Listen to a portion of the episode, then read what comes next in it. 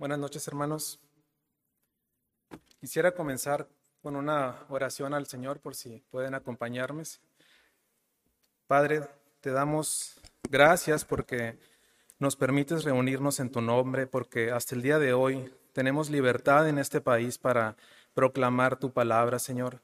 Te pido que abras los corazones en esta noche y que me des sabiduría, Señor, para poder predicar fielmente tu palabra. En el nombre de tu Hijo Jesús te lo pido. Amén. Bien, hermanos, desde que el ser humano nace y tiene conciencia de que es un ser vivo y sabe que puede tomar decisiones, su visión, sus metas, su esperanza y todo lo que quiere ser está siempre puesto con una mirada en el futuro. Comienza el ser humano su vida viendo hacia adelante. Los niños, por ejemplo, los niños, por ejemplo, anhelan a veces ser adolescentes porque ellos piensan que los adolescentes eh, juegan a cosas más entretenidas, tienen, tienen cosas que hacer que son más entretenidas de las que ellos hacen. Luego los adolescentes quisieran ser mayores de edad porque los mayores de edad tienen acceso a partes y permisos que ellos no tienen. A su vez, los mayores de edad quisieran ser ya unos jóvenes universitarios eh, o con su carrera terminada, encontrar a una mujer con quien casarse quizás o un hombre con quien casarse y un trabajo para entonces sí sentirse realizados.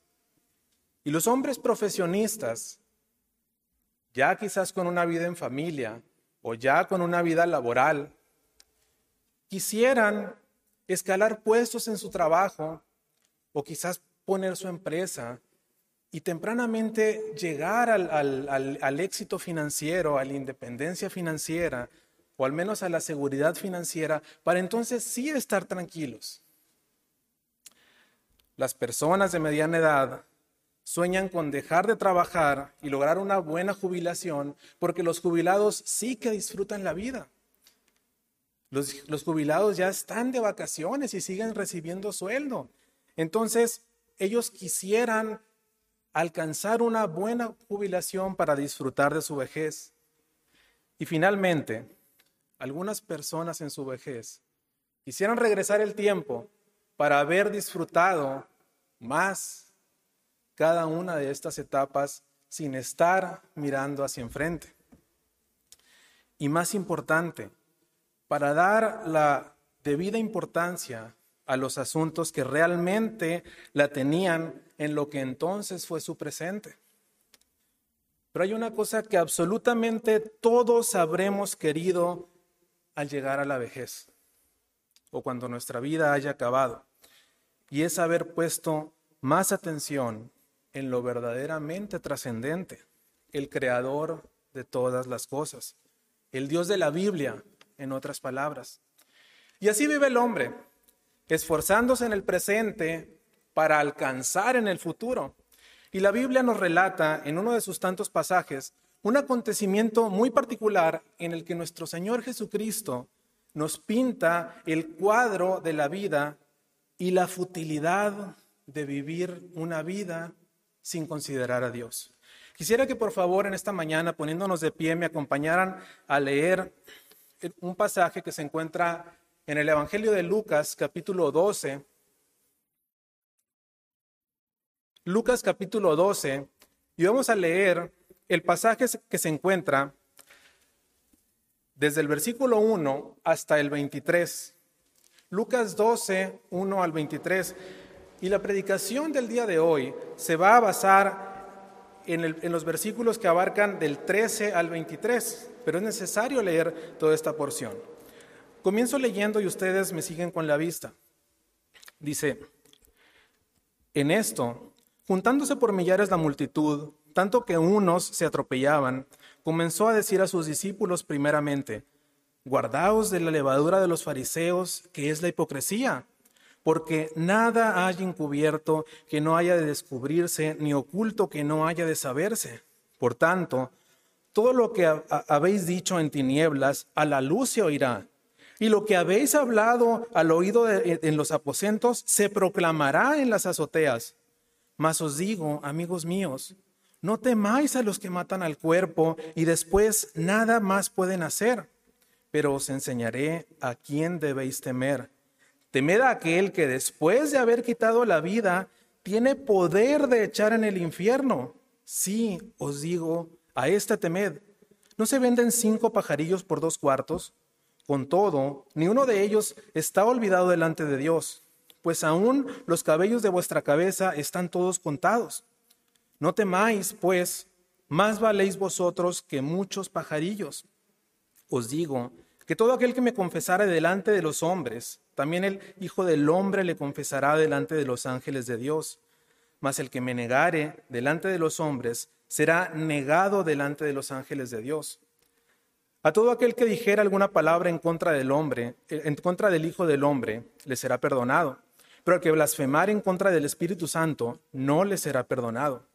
Cuando os trajeran a las sinagogas y ante los magistrados y las autoridades, no os preocupéis por cómo o qué habéis de responder o qué habréis de decir, porque el Espíritu Santo os enseñará en la misma hora lo que debéis decir. Ahora atención aquí le dijo uno de la multitud, Maestro, di a mi hermano que parta conmigo la herencia. Mas él le dijo, Hombre, ¿quién me ha puesto sobre vosotros como juez o partidor? Y le dijo, Mirad, guardaos de toda avaricia, porque la vida del hombre no consiste en la abundancia de los bienes de, una herencia. Para él es un problema muy grande a él lo han despojado de una herencia, le han quitado lo que él pensaba que le pertenecía, estaba seguro que le pertenecía y ha sido víctima de una injusticia. Es, posible que el futuro patrimonial que este hombre eh, había planeado, de pronto se fue a la basura. Y entonces él veía a su hermano enriquecerse con el patrimonio de sus padres, mientras que a él no le quedaba nada. Él seguía en la misma posición y esto quizás lo tenía muy frustrado. Quizás si nos hicieran algo hacia nosotros, lo consideraríamos como un gran problema, no solo económico, sino familiar.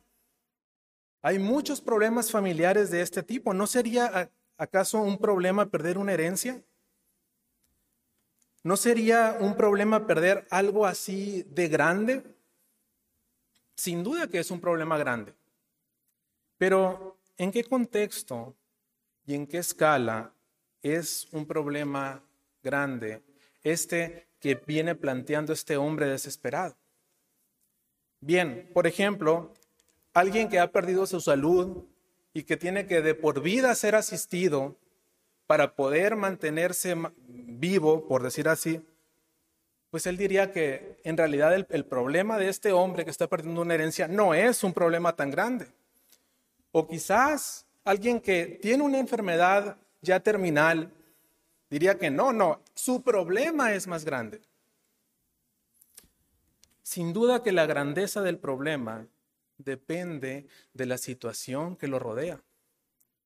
¿Y qué tal si la situación es cómo, cuál es nuestra situación ante los ojos de Dios, ante la justicia de Dios? Hermanos, yo no quiero sonar insensible aquí, pero todos los problemas del hombre palidecen cuando se comparan con su problema con la justicia divina. En este contexto no hay problema que sea relevante, no hay problema que sea importante. Perder una herencia no era el problema más grave que este hombre enfrentaba. ¿Sabes cuál era su problema más grande? Era su condición de convicto ante la ley de Dios. Había resultado culpable ante el tribunal más importante que existe, el de Dios, y él ignoraba su cruel pero justo destino.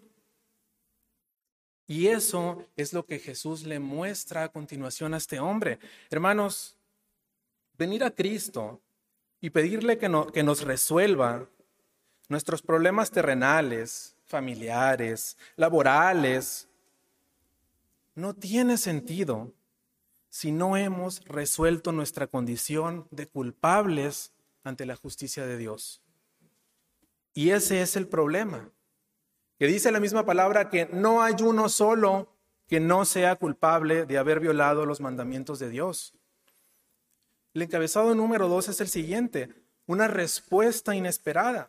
Versículo 14, fíjense cómo, cómo le responde Cristo a este hombre. Dice, hombre, ¿quién me ha puesto sobre vosotros como juez o partidor? Hasta aquí, la respuesta de Cristo parece fría y desinteresada en los problemas familiares y financieros de este hombre.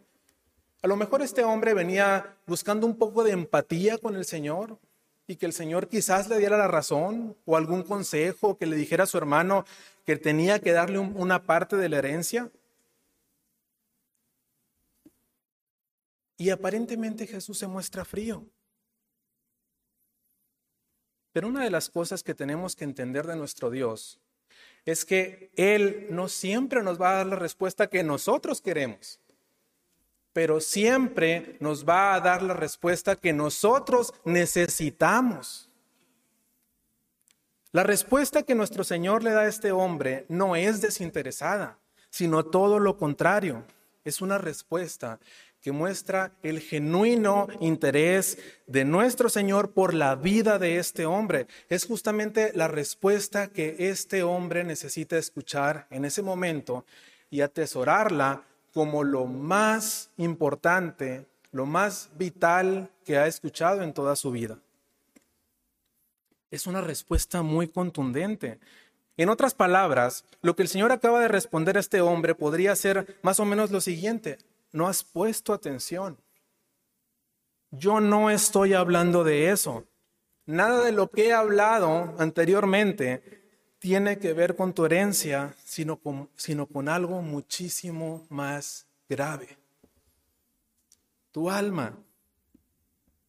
Y es que en su predicación, si ustedes leyeron arriba, Cristo acaba de hablar del día del juicio, cuando todo pecado sea expuesto, incluyendo la, hipocresía de los fariseos, y, que, y cuando todos resulten culpables, incluyendo a ese hombre preocupado por su herencia. Posterior a eso, en el versículo 5, Cristo les habló de la necesidad de tener un temor reverente hacia aquel que después de haber quitado la vida todavía tiene poder para echar en el infierno. Es decir, si hay un asunto preocupante para ustedes, es este, su destino eterno, su condenación al infierno eterno. De eso deben preocuparse. Y después de eso, Cristo recién acababa de hablar de la importancia de confesarlo delante de los hombres, que es una característica de aquellos que han sido lavados por su sangre ya que son ellos los que el Hijo del Hombre confesará delante de los ángeles de Dios. Básicamente les está diciendo, asegúrense ustedes de ser esos hombres. Entonces Cristo, como vemos, acaba de tratar el asunto más relevante de la vida del ser humano, su problema con el pecado y el temor reverente que eso le debe de, llevar a tener a un Dios santo al que ha ofendido y que con toda justicia lo puede condenar al infierno, por lo cual necesita urgentemente la salvación a través de su sacrificio. Y este hombre, ¿saben lo que hace?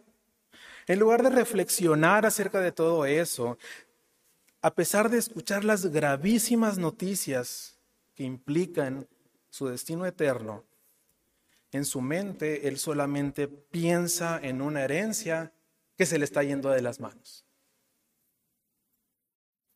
Prácticamente este hombre le está pidiendo al Señor que hable de cosas más interesantes para él. Que, que por favor deje de predicar el Evangelio y quizás vuelva su mensaje uno más digerible, uno más popular, uno de la prosperidad.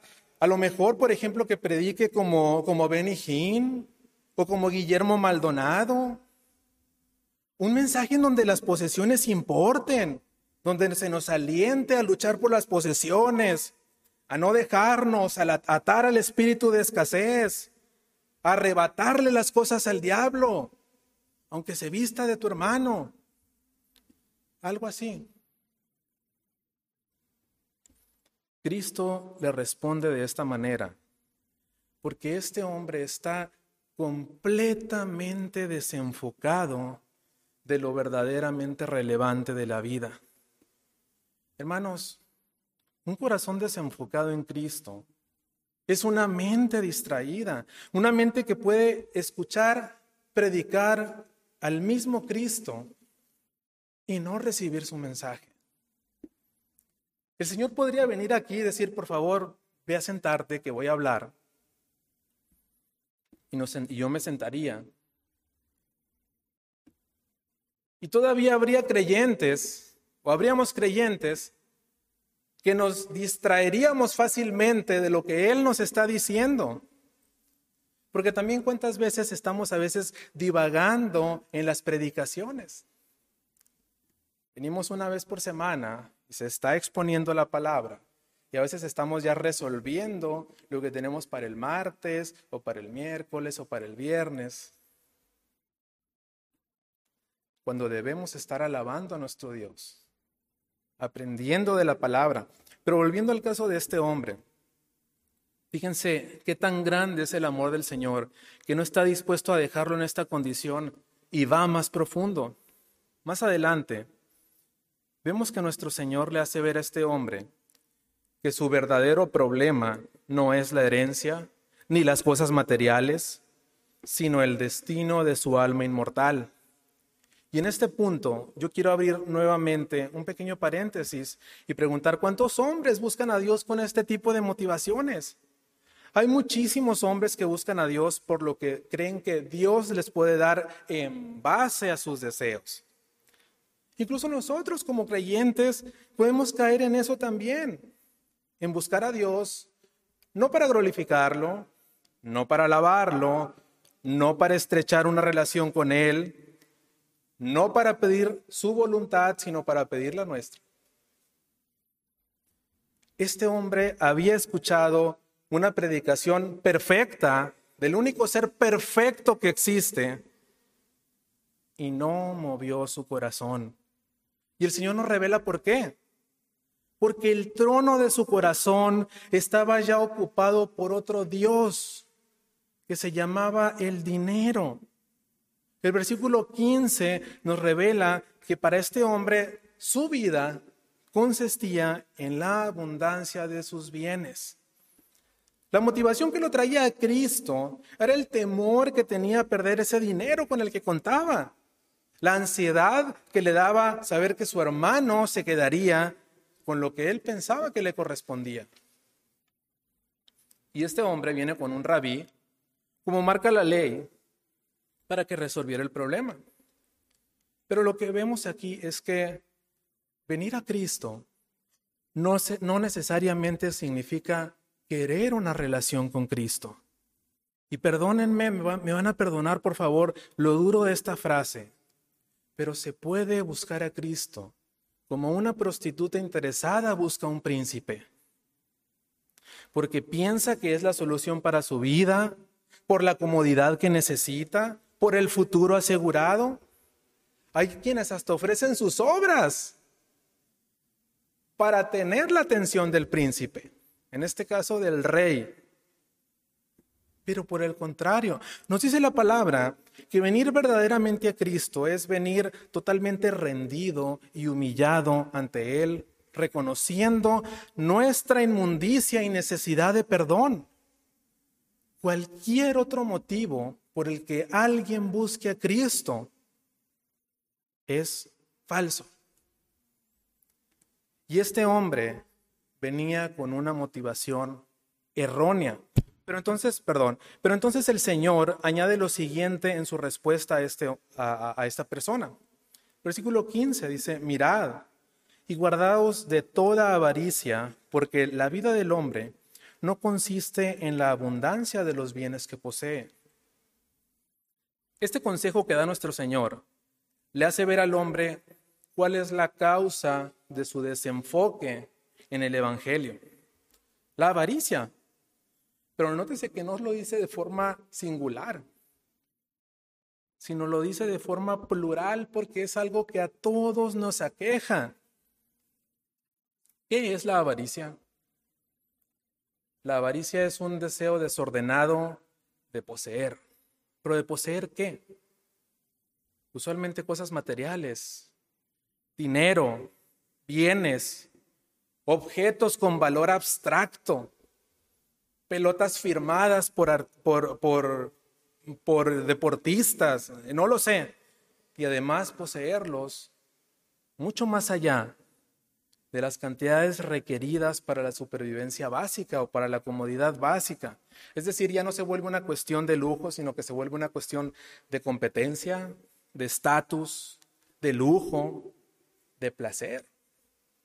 Y advierte nuestro Señor que la avaricia nos va a llevar a dedicar nuestra vida a perseguir cosas que al final de la misma no habrán tenido sentido alguno no nos habrán sido útiles y nos vamos a arrepentir de haberlas perseguido. Leí el otro día acerca de los tres artistas con más discos vendidos en la historia. A lo mejor a las, generaciones, las generaciones de, más actuales no, no, no les hace ruido este número de, de, discos vendidos, porque pues uno descarga las canciones que quiere, etcétera pero antes se vendían discos. Y traigo aquí la lista.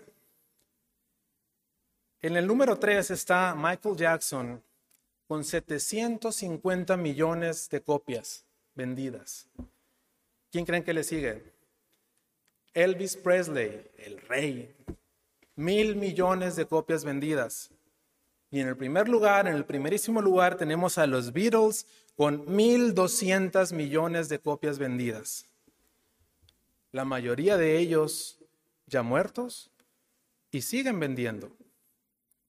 Pero si pudiéramos, como reporteros, por ejemplo, tener acceso a ellos en el lugar donde están y les preguntáramos, oye, ¿estás orgulloso de lo que lograste? ¿Valió la pena? La fama, híjole, no podías ni salir de lo famoso que eras, lo rico que llegaste a ser, ¿valió la pena? Todas las respuestas serían no. No valió la pena. ¿No ves en dónde estoy? Estoy condenado a estar en este lugar eternamente.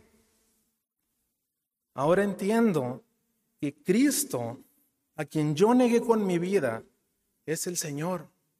Y yo no lo quise ver. Muy probablemente esa sería la respuesta. Y quizás como aquel rico que murió el mismo día que aquel mendigo llamado Lázaro, ellos nos pedirían que avisáramos a sus seres queridos o familiares acerca de la importancia de temer a aquel que además de poder quitar la vida, puede echar en el infierno. Por eso el Señor es tan enfático cuando nos dice, guardaos de toda avaricia porque te va a hacer perder el enfoque y va a desviar tu corazón de lo verdaderamente importante. Dios, su evangelio y su gloria. Hermanos, Cristo es lo único trascendente, lo único verdaderamente trascendente. Porque podríamos traer a la mesa de debate cosas importantes como curar el curar el, COVID, curar el SIDA, acabar con el hambre en el mundo, pero ninguna de ellas es verdaderamente trascendente en sí misma como lo es Cristo. Entonces, a ver, pero para, para, para tantito. Entonces, ¿este es un llamado a ser pobre? ¿O que solamente siendo pobre o, o no teniendo metas se puede llegar a ser un buen cristiano? No, para nada. De hecho, fue voluntad de Dios que cristianos como Jeremías y Elías fueran hombres muy pobres en una época de su vida. Y cristianos como Abraham y Salomón fueran hombres muy ricos en una época de su vida o toda su vida. Y fíjate, los unos no eran menos hijos de Dios que los otros pero ambos encajaron en el plan perfecto de Dios. El llamado del Señor en este pasaje es eso, Es un llamado a evitar la avaricia y más que eso, un llamado enfático a identificar y hacer a un lado todo aquello que se interponga entre tú y Cristo y a evitar que el deseo de tener nos desvíe de Él. En este caso, la avaricia es una de las principales cosas que nos separa de Cristo. Y es un asunto tan serio que va implícito en los diez mandamientos. Además, esto es tan importante para los oyentes de ese entonces y para los millones que lo leeríamos después en su santa palabra, que el Señor dedica nada menos que una parábola.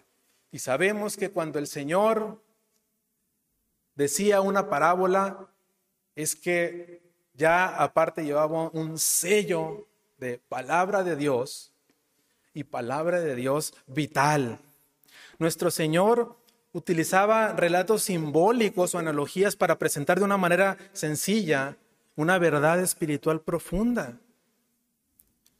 Encabezado número 3, la parábola. Y la voy, a, la voy a leer para refrescarnos un poco la memoria a partir del versículo 16.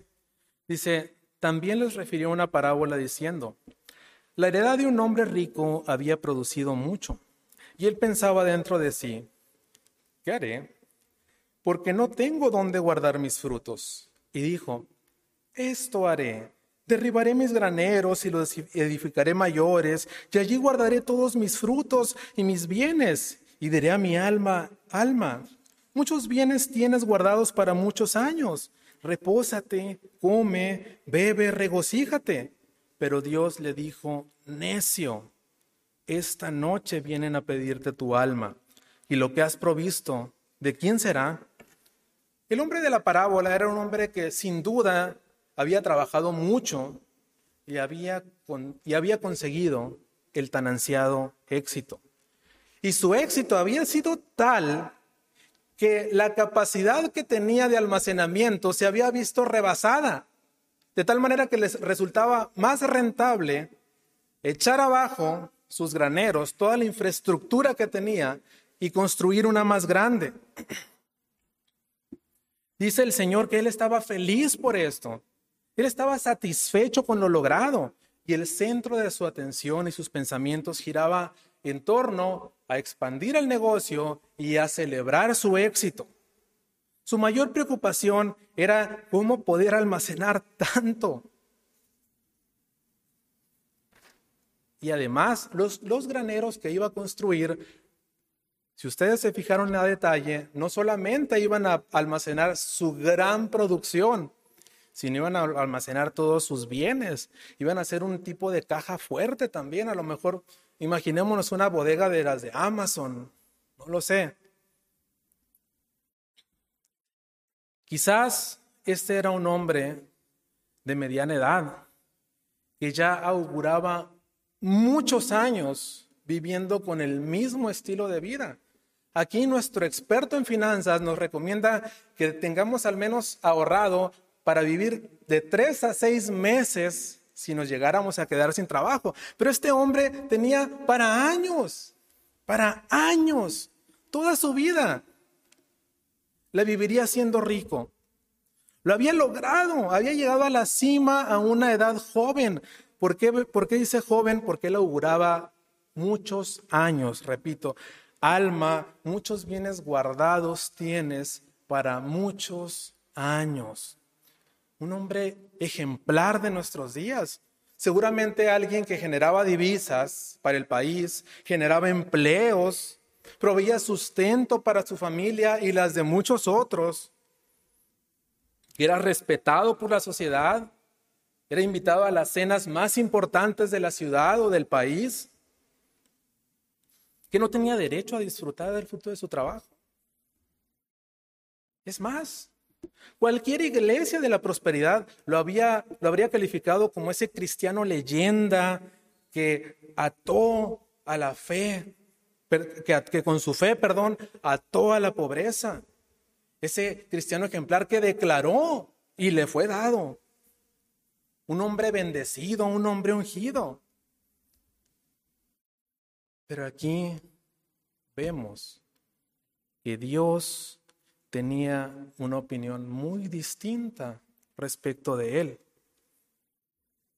Dice la palabra, Dios le dijo, necio, esta noche vienen a pedirte tu alma y lo que has provisto, ¿de quién será? No es que el Señor tuviera dudas de, ¿quién será quedarte con tu riqueza ahora que ya vas a morir?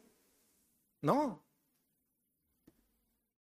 El Señor está siendo 100% irónico, porque su vida fue una ironía. La vida de este hombre fue una ironía.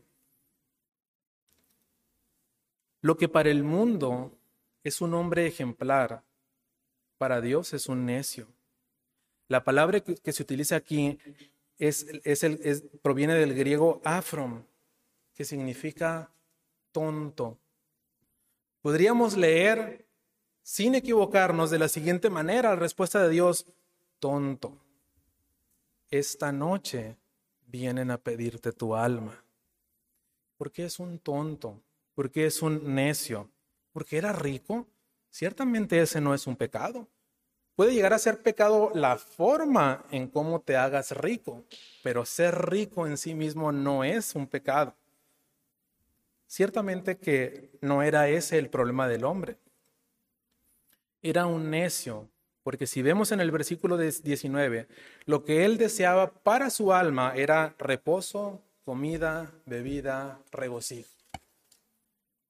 ¿Tú puedes identificar por algún lado su agradecimiento a Dios o un interés por Dios en lo que él manifestaba? ¿Lo notas?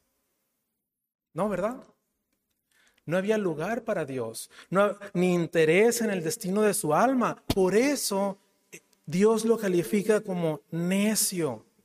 Es que es tan contundente el Salmo 53.1 porque dice, dice el necio en su corazón, no hay Dios. Y no se necesita ser un ateo para, para, para negar a Dios con nuestra vida. Y él vivía la vida como si no hubiera Dios. Y Pablo dice en su, en su carta a los Corintios que si todo esto, si todo termina en la muerte, si todo esto, todo este asunto de Cristo y su evangelio y la resurrección no es cierto, entonces todo este estilo de vida enfocado en la autocomplacencia tiene todo el sentido del mundo. ¿Cómo dice en 1 Corintios 15, 32? Dice, pues es que si los muertos no resucitan, comamos y bebamos, porque mañana moriremos. Aprovecha, busca sacar ventaja, entrégate a los placeres, ve en pos de tus deseos y no pienses en Dios. Vive una vida sin Dios, que tú eres tu propio Dios. Pero esto es una ironía. Esto es una ironía. Esto lo dice un necio. Y sin embargo, es la filosofía de vida de muchos. Por eso dice la Biblia que es una vida de necedad. La necedad del hombre de la parábola era precisamente no buscar a Dios. Su necedad consistía en vivir como si no hubiera tal como si nadie le fuera a pedir cuentas de nada, como si su pecado no existiera. Y luego, lo más paradójico de todo esto, el mismo día en el que él se dio cuenta que había logrado la libertad financiera por el resto de su vida, ese Dios, al que no consideraba en sus planes, determinó que era el último día de su vida. Se había acabado el tiempo y lo mucho que este hombre hizo en su vida, nada tenía que ver con lo verdaderamente trascendente. Sus riquezas se las quedaría alguien más, mientras que él pasaría a ser juzgado por Dios. Y es que, hermanos, piensa el hombre, piensan muchos hombres, que con ignorar a Dios y negar su ley es suficiente para no tener que dar cuentas.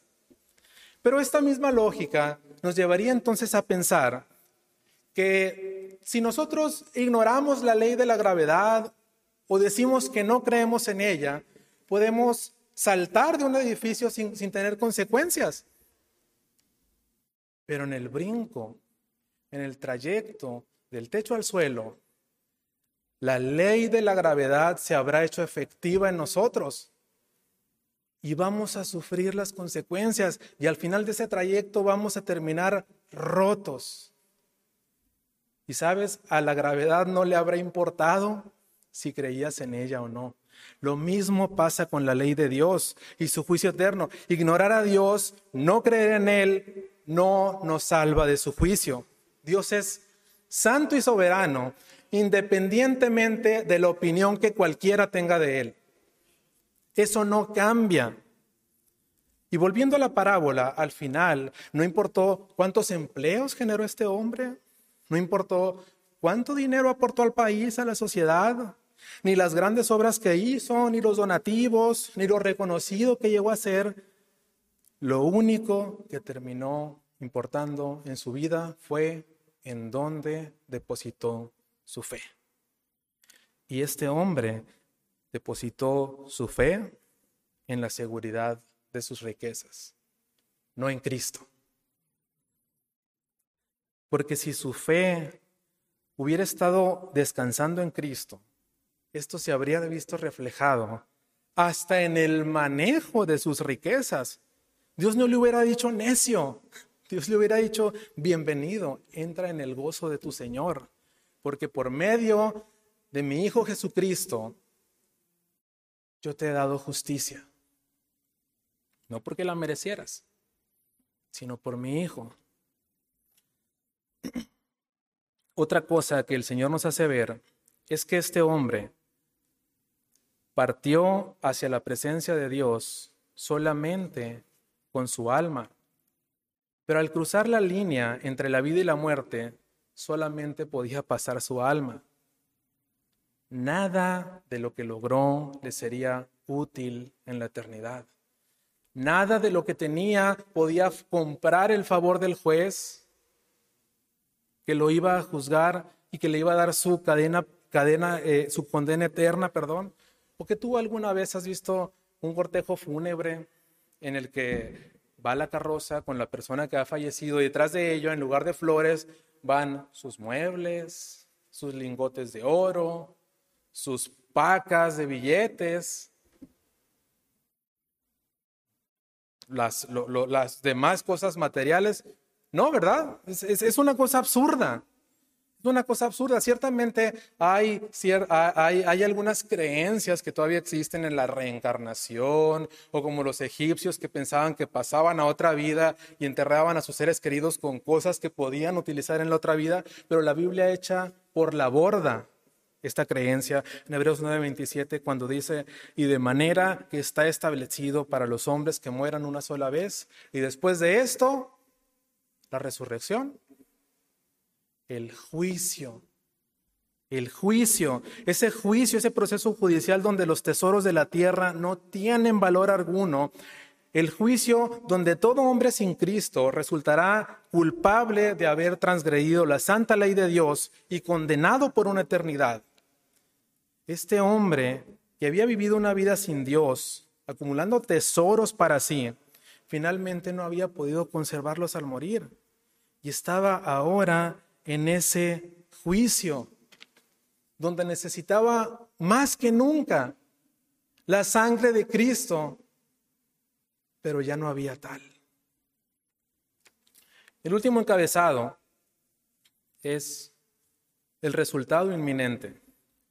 Después de la descripción de la parábola, el Señor remata de una manera muy contundente. Versículo 21, así es el que hace para sí tesoro y no es rico para con Dios.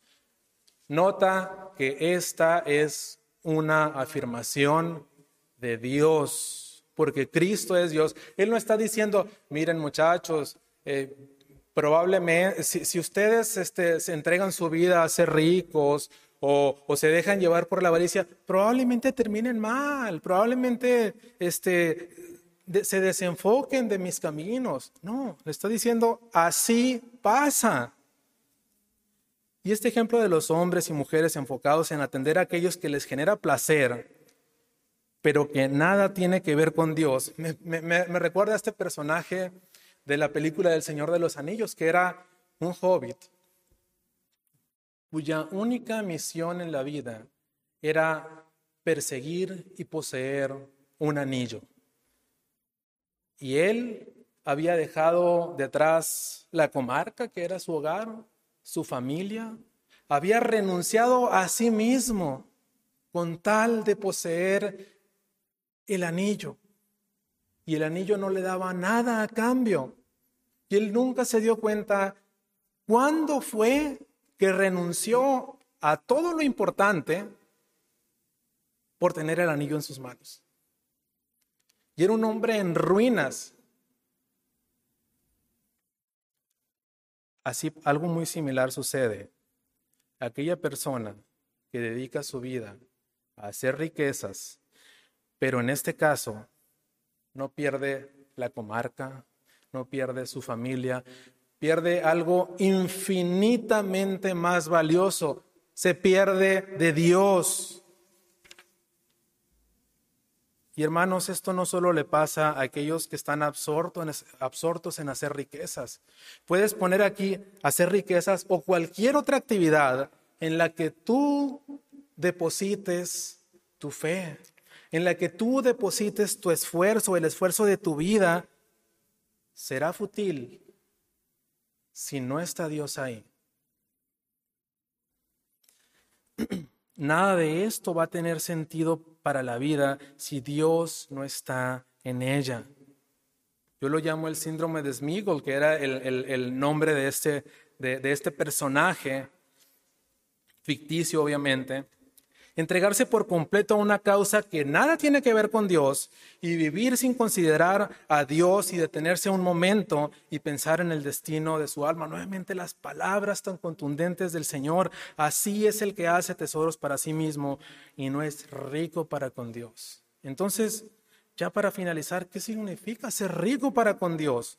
El significado es claro por el contraste, es lo opuesto a acumular tesoros terrenales para ti a ocuparte en cualquier cosa a fin de alcanzar determinadas metas que no tengan nada que ver con la gloria de Dios. La verdadera riqueza de un hombre es Dios y su, y su evangelio. Y se refleja de formas distintas, porque el, el ser rico para con Dios es lo opuesto a pensar que nuestra finalidad en esta vida es lograr una meta sin Dios. Ser rico para con Dios es lo opuesto a actuar como si la vida consistiera de la abundancia de las posesiones y no de la abundancia de conocer a Dios. Rico para con Dios es el corazón que se siente atraído hacia Dios como el mayor tesoro que pueda haber en todo el universo. Rico para con Dios significa también utilizar las riquezas terrenales para la gloria de Dios y su reino. Y estas no son obras, no son meras obras para ganar salvaciones. La, la, salvación no se gana por obras humanas, se gana por la obra de Cristo, pero son el resultado de la presencia de Dios en la vida del hombre. Y estas se ven cuando Dios ha resuelto el mayor de tus problemas, tus pecados, y te ha salvado con la sangre de su Hijo. ¿Quién aquí vendería su salvación por mil millones de dólares? Quien verdaderamente la tenga, no, lo venderá por el, no la venderá por el planeta completo, por la galaxia completa, por la Vía Láctea entera. ¿Sabe que es, sabe cuál es su riqueza. Bueno, entonces si sabes, sigue siendo rico para con Dios. Enfócate en lo verdaderamente importante, que lo demás es intrascendente. Que el Señor